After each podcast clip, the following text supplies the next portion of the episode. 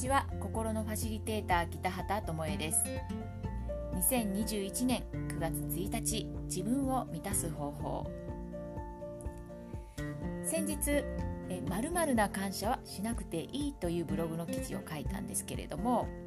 まだ見ていない方はぜひ読んでみてください。またねあの音声配信もしていますのでぜひ聞いてみてくださいね。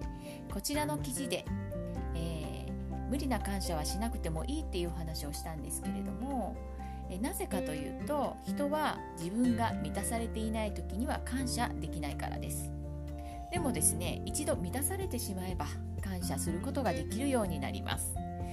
感謝する前にまずちゃんと自分の中の不平不満を消化し満たすことをしてみてください、え、この方法について、え、お伝えしようかなと思っています。でね満たして感謝するために自分を満たすということなんですけどこの満たすと言われてもどうすんのっていうことだと思うんですね。あの実際私がね初めて満たしましょうって言われた時に満たすってっていうね、えー、ハテナが頭の中につきました。なので、えー、この満たすっていう方法をお伝えしますが、えっと、自分を満たすって簡単に言うと自分のお願い事を叶えてあげるということなんです、えっと、本当にやりたいことをやってあげる。欲しいものを自分に与えてあげる。いやいややっていることをやめてあげる。言いたいことを言ってあげる。このようなことって自分でちゃんとできていると思っているんですよ実は。でもね思い出してくださいね。喉まで出かけてパートナーが怒るんじゃないかなと思って言うのを諦めた言葉。頭で言ってもわからないしと思って伝えようともしなかったことりがとうというのを恥ずかしくて言えなかったということ本当はピザが食べたいのに何でもいいよって言ってしまったり疲れて動くのも嫌なのに家事を全部済ませないと休めなかったり素敵な洋服を見つけたのに買わなかったり気の進まない人たちに誘われてランチへ行ったり。日常生活でも人って当たり前ややるべきそうすべきなどに振り回されているんですね。私は外食する時いつもどこでもいいよって言ってました。本当はね食べたいもの行きたい場所があるのに相手に合わせていたんです。というか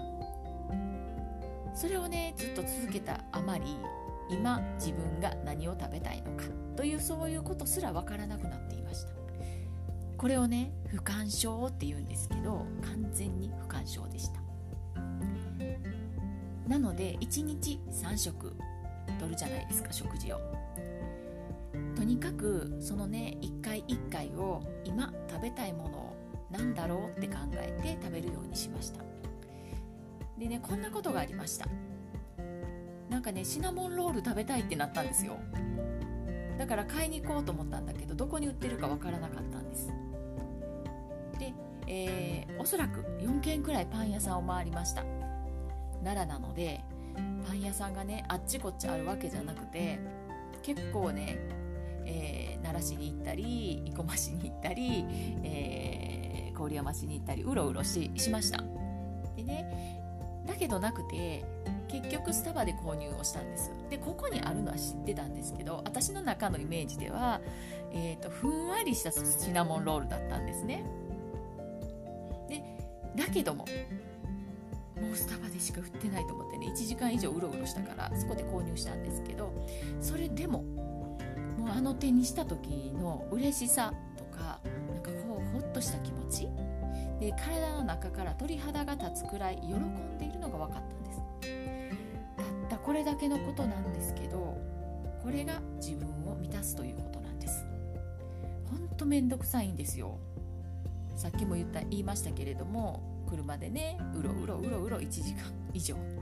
でまたないでしょ？次行ったりとかねしたりとかしてました。でねあのー、あるでしょって言われてもないって自分が信じているからあのないんですけどね。ないって思うのは自分がちゃんと与えてないからなんですよ。自分への愛とかね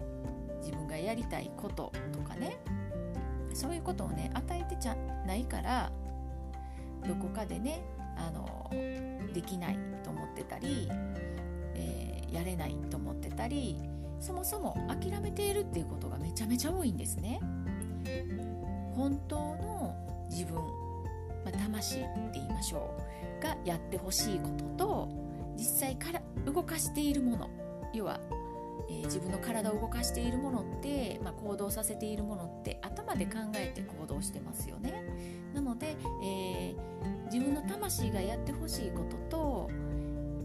思考頭で考えてやらなきゃいけないっていうことがねずれている人ってすごい多いんですね。でこれずれているとあの自分で願いを叶えていくっていうことができないんです。でここをねしっかり合わせていくっていうことで自分を満たすっていうことができます。で自分が満たすことができたら感謝が自然に湧いてきます。あるという状況になるからです。でそれが本来の自分で生きていくことができるようになっていくんですねだからぜひ、えー、感謝できるようになるには先に感謝をするのではなくて自分自身に与えてあげてください満たしてあげることですそれは本当の自分が望んでいることを叶えてあげることですはい。ぜひやってみてください。では今日はこれまで。さようなら。